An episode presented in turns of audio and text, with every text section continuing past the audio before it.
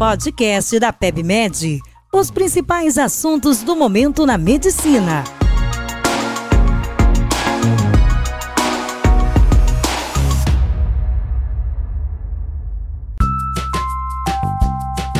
Olá, olá, sejam muito bem-vindos a mais um podcast aqui da PebMed. Eu sou Felipe Mesquita, médico graduado pela Universidade Federal de Juiz de Fora e especialista em hematologia e hemoterapia com residência médica pela UFMG e título de especialista pela Associação Brasileira de Hematologia e Hemoterapia, a ABHH. E hoje nós vamos discutir sobre o que eu devo saber sobre anemia falciforme. Em 2008, a Organização Mundial de Saúde, OMS, criou o Dia de Conscientização Mundial da Doença Falciforme, realizado todo 19 do 6 como forma de chamar atenção para essa importante enfermidade que afeta aproximadamente 60 mil pessoas no nosso país. E hoje nós vamos abordar 10 pontos principais sobre a doença falciforme, a começar por o que é doença falciforme e qual a diferença entre anemia falciforme e traço falciforme. Bem, a anemia falciforme é uma condição genética autossômica recessiva, resultante de defeitos na estrutura da hemoglobina, portanto, uma hemoglobinopatia, na qual o indivíduo herda uma mutação gênica paterna e uma materna, responsáveis pela codificação da estrutura da cadeia de hemoglobina. A hemoglobina defeituosa então adquire uma forma de foice, é site em inglês, e foi denominada então hemoglobina S. A mutação herdada pode se apresentar de maneira homozigótica, ou seja, SS, sendo o único genótipo que pode ser denominado anemia falciforme, o paciente que é homozigoto, ou heterozigoto, composta para o gene da hemoglobina S e de alguma outra hemoglobinopatia, por exemplo, SC, SD, S-beta talassemia, S-alfa talassemia ou S uma mutação rara. Portanto, o termo doença falciforme abrange todo esse espectro de hemoglobinopatias, enquanto a anemia falciforme se refere ao indivíduo SS. O termo traço falciforme se aplica ao indivíduo que possui um gene para codificação da hemoglobina A, A1 normal, e outro para hemoglobina S, ou seja, é um portador da alteração sem ter o diagnóstico da doença, com prevalência na população brasileira em torno de 2 a 8% de acordo com a região. Nosso segundo tópico é como eu vou fazer o diagnóstico. O diagnóstico habitualmente é feito pela triagem neonatal, o teste do pezinho. Nos demais casos, é possível estabelecê-lo a partir da eletroforese de hemoglobina. A eletroforese de hemoglobina habitual é marcada pelo predomínio de hemoglobina A1, correspondendo a 97%, e uma pequena quantidade de hemoglobina A2, que pode ficar entre 2 a 3,5%, e hemoglobina F, que geralmente fica por volta de 1%, sem a presença da hemoglobina S nos indivíduos normais. Nos pacientes com traço falciforme, temos a presença da hemoglobina A1, que fica por volta de 55 a 60%, juntamente com a hemoglobina S, que fica por volta de 40 a 45%. Nos casos da anemia falciforme, temos um predomínio da hemoglobina S, por volta de 95%. A hemoglobina 2 e fetal também estarão em menor quantidade, mas nós não vemos hemoglobina A1. Um teste laboratorial de falsização das hemácias pode ser utilizado em locais em que a eletroforese de hemoglobinas por cromatografia líquida de alta performance não esteja disponível para confirmarmos então o diagnóstico. As manifestações clínicas são iguais para todos os pacientes? Bem, a resposta para essa pergunta é não, não são iguais. O grau de manifestação clínica atribuído à doença falciforme irá variar de acordo com a proporção de hemoglobina S que o paciente possui. Dessa forma, a intensidade e a gravidade dos sintomas podem variar entre os genótipos perfil atribuído ao homozigoto é o que tende a ter mais sintomas, devido ao maior número de moléculas de hemoglobina S. Os pacientes com traço falciforme podem apresentar sintomas leves a moderados em situações que provocam falsização das hemácias, como hipoxemia ou infecções severas. Nas outras hemoglobinopatias associadas à hemoglobina S, como por exemplo SC ou S-beta talassemia, os sintomas também variam de acordo com o grau de anemia e a proporção de hemoglobina S. Como tratar uma crise álgica não complicada no pronto atendimento? A crise álgica é geralmente secundária a um insulto isquêmico de congestão venosa no local afetado, levando a hipóxia tecidual e produção de ácido lático e radicais livres de oxigênio, devido à falsização dessas hemácias, com consequente formação de microtrombos e hiperviscosidade na microvasculatura. Essas crises podem ocorrer diversas vezes por ano e geralmente são associadas ao tempo frio, infecções, período pré-menstrual, problemas emocionais, gravidez, exercício físico extenuante ou desidratação. Logo, a abordagem da causa estressora deve ser também um dos nossos focos. É imperativo o início de analgesia nos primeiros 60 minutos da admissão do paciente no pronto atendimento. Os opioides e os anti-inflamatórios não esteroidais, também chamados de ANIs, são as medicações preferidas, e as vias parenterais, as de eleição. Ambas as medicações podem ser administradas separadamente como em conjunto, dependendo da severidade do quadro áudico. Devemos ter atenção a possíveis contraindicações, como insuficiência renal para os ANIs e as alergias medicamentosas. Outros analgésicos, como dipirona e paracetamol, podem servir como adjuvantes no tratamento das crises. A morfina endovenosa subcutânea no adulto e o fentanil intranasal no paciente pediátrico são as medicações de eleição. Não devemos lançar mão de corticoides.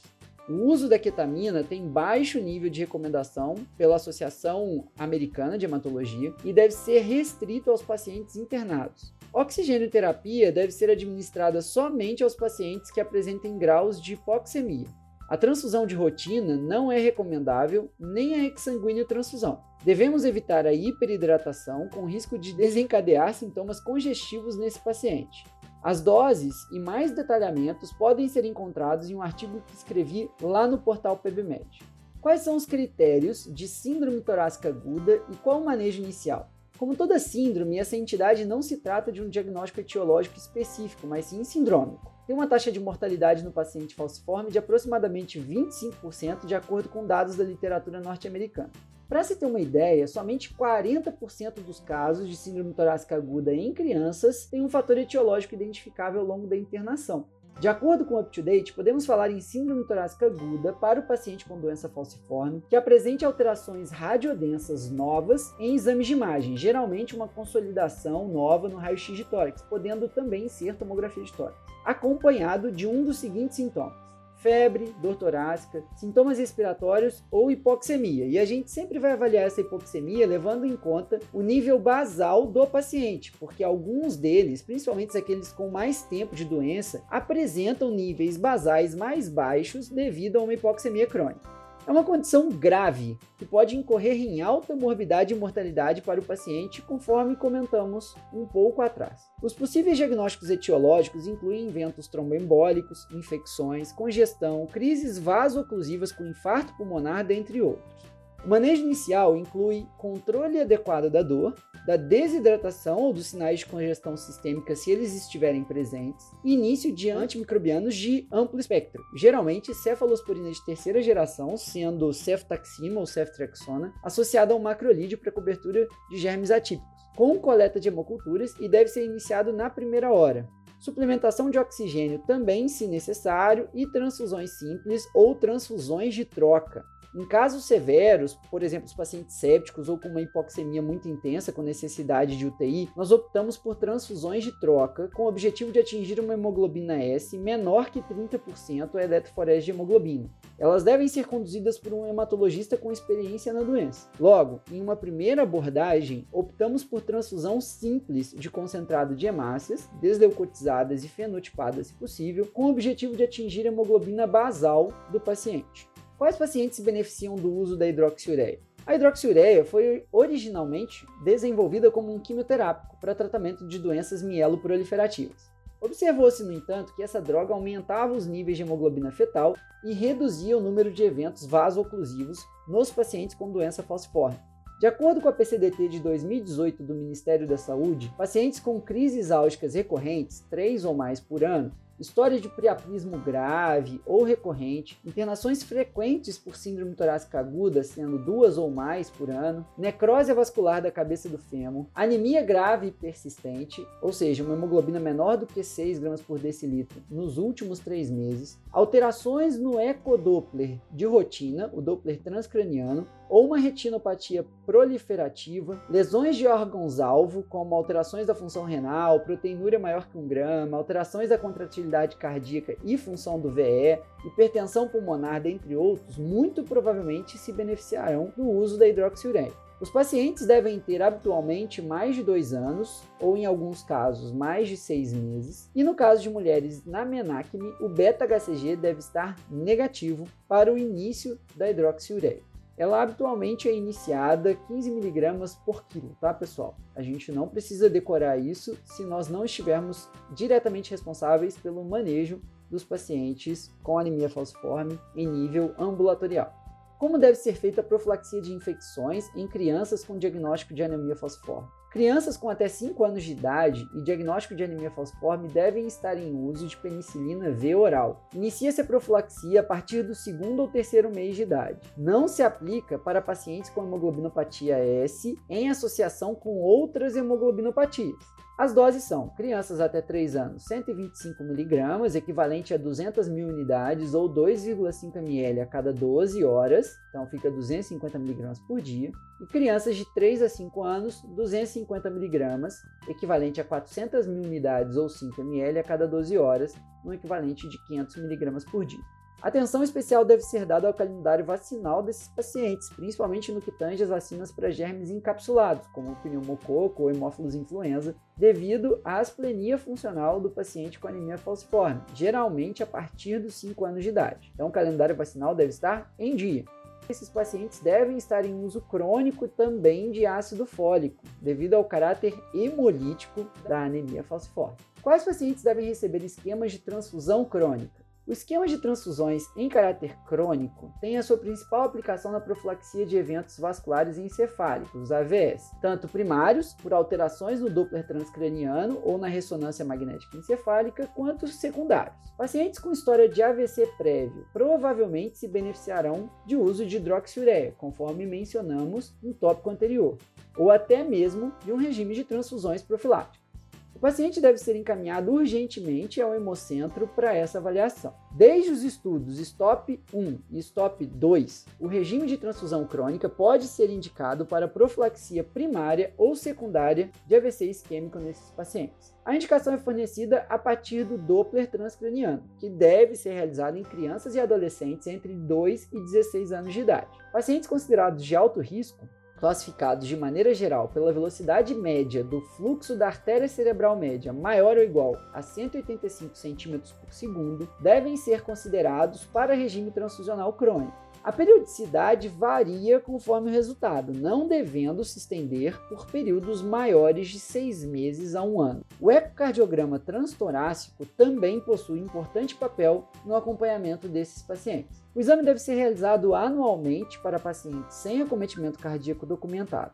Por último, a pesquisa de retinopatia proliferativa e, por conseguinte, a avaliação do oftalmo deve ser realizada em base anual ou bianual, caso o primeiro exame esteja dentro da normalidade. Pacientes com piora do quadro anêmico basal que desenvolvam sintomas também se beneficiam de um esquema de transfusões simples. Mas é sempre importante avaliar qual foi o motivo da piora do quadro anêmico nesses pacientes, para que esses pacientes não entrem em um esquema de transfusões recorrentes caso não tenham uma indicação muito bem estabelecida na literatura.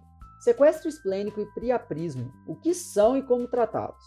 O sequestro esplênico caracteriza-se por crescimento do baço de maneira aguda, geralmente em horas a dias, com palidez cutânea mucosa intensa e quedas importantes dos níveis hematimétricos basais ao hemograma, que geralmente são quedas maiores ou iguais a 2 gramas por decilitro. As transfusões são necessárias como terapia suportiva e devem ser feitas em acompanhamento com hematologista ou especialista em pacientes críticos.